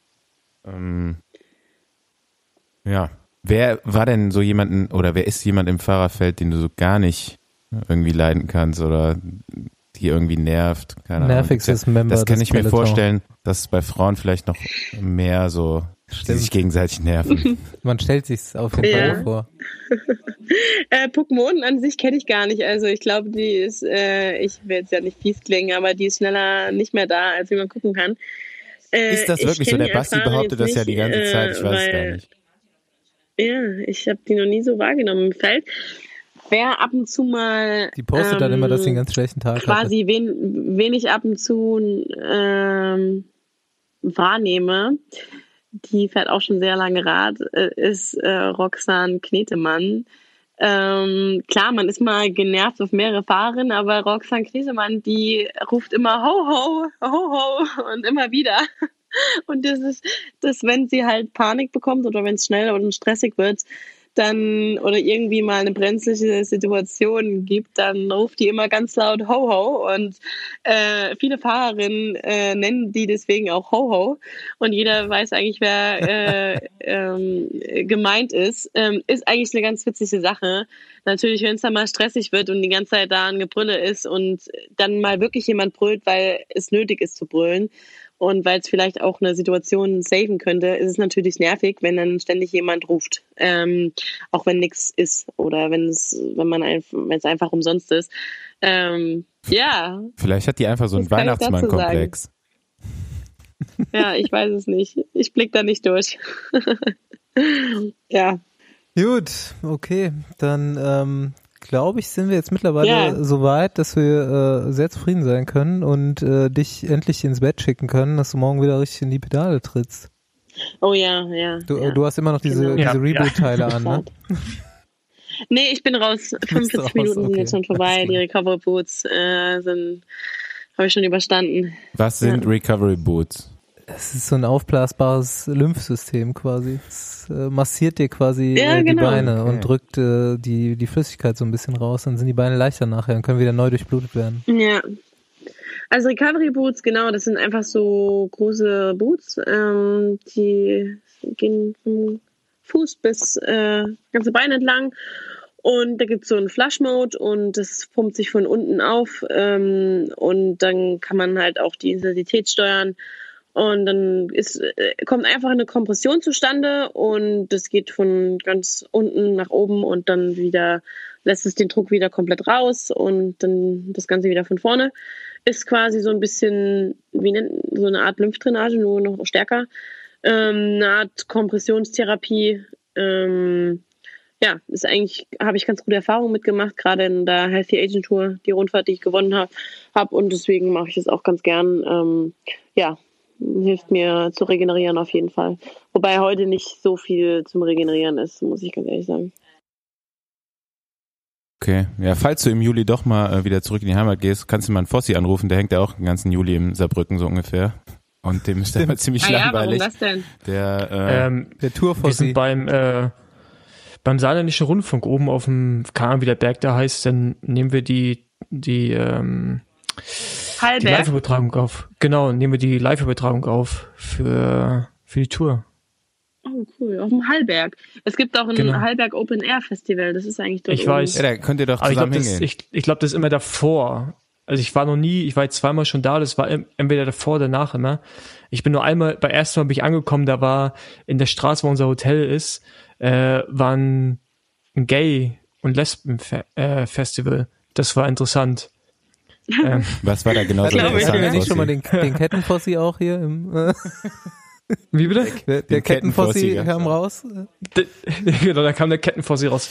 Netzhemd und Kettenfossi. Öl und Kettenfossi war das. Ja. Öl und Kettenfossi. Ja, auf dem Heilberg. Ja, cool. Bin ich mal gespannt. Muss ich mal vorbeikommen auf dem Heilberg. Ja, meld dich, wenn du da bist. Ich habe äh, meistens morgens und nachmittags Zeit zum Radfahren. Außer die Etappe geht über den ganzen Tag, ja. Ja, ja, super gut. Dann habe ich ja sogar einen, einen Trainingsbuddy äh, in Saarbrücken jetzt. Dann cool. Im Juli, ja. ja? Lass ich mal von mir hören. Hier, äh, dann bedanken wir uns mal recht herzlich bei dir, dass du dir auch so spät noch Zeit genommen hast während der Rundfahrt. Und ähm, ja, ich habe zu danken. Ist ja mal cool, dass ihr sowas macht und äh, ja, muss man dann gleich mal unterstützen, wenn die Frauen auch mal gefragt werden. Ja, vielleicht würde ich auch noch öfter Also fragen. mich interessiert jetzt auch die äh, End das Endergebnis der Thüringen-Rundfahrt mehr als das vom Giro. Ja. Muss ich sagen. ist jetzt echt nochmal spannend Ah, ja? mit den sieben Minuten Rückstand da und so. Ich bin mal gespannt, was daraus wird. Gut, dann Kann man ähm, das irgendwo live gucken eigentlich? Nochmal, um jetzt vielleicht darauf. Ähm, Bestimmt, oder? Ich weiß es nicht, aber ich glaube nicht. Meine Mama verfolgt immer mal was und die hat gesagt, sie, nö, die kommt jetzt auch morgen dann mal zuschauen. Äh, live ist da, glaube ich, hier nicht so viel. Die Healthy Agent Tour wurde aber komplett live übertragen. Das war cool. Das war echt schön. Die, da gab es so eine Homepage und da haben die alles live übertragen. Da muss man sagen, die Holländer, die machen da schon viel. Äh, das ist echt toll. Die sind da ein bisschen mehr auf Trab. Leider nicht so eine äh, gute Namensfindung haben die gehabt, oder? Oder hat dir das jetzt wirklich was gebracht, die Rundfahrt? Du hast ja gewonnen, die Rundfahrt. Bist du da jetzt noch gesünder Ja. gealtert seitdem oder, Nee, ab jetzt eben. Jetzt erst? ja, äh, haha. Nee, äh, hat mir jetzt dann nichts gebracht in dem Sinne. Ich, Nee, das weiß sie nee. jetzt noch nicht, aber das kommt.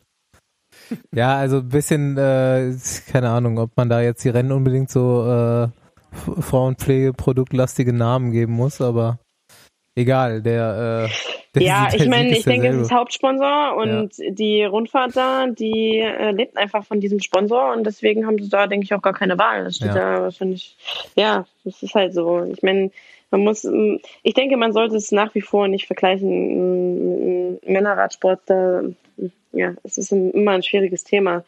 Da ist einfach noch nicht so viel Kohle und auch nicht so die Aufmerksamkeit, die es einfach dann, ja, bei, bei wie es bei den Männern ist. Aber langsam wird's. Zumindest in den letzten Jahren, Es glaube ich, ist es- schon viel passiert. Ja, ja, es hat sich auf jeden Fall entwickelt und auch das Niveau auf der Straße hat sich entwickelt. Ich meine, man kann nicht sagen, jetzt man ist Allrounder und ähm, das funktioniert so, sondern es wird immer spezifischer. Also jetzt haben wir auch Bergfahrerinnen, äh, äh, Sprinterinnen, Zeitfahrerinnen und so weiter. Es wird immer spezifischer. Also es wird auch dadurch, dass das Niveau halt einfach auch ähm, wächst.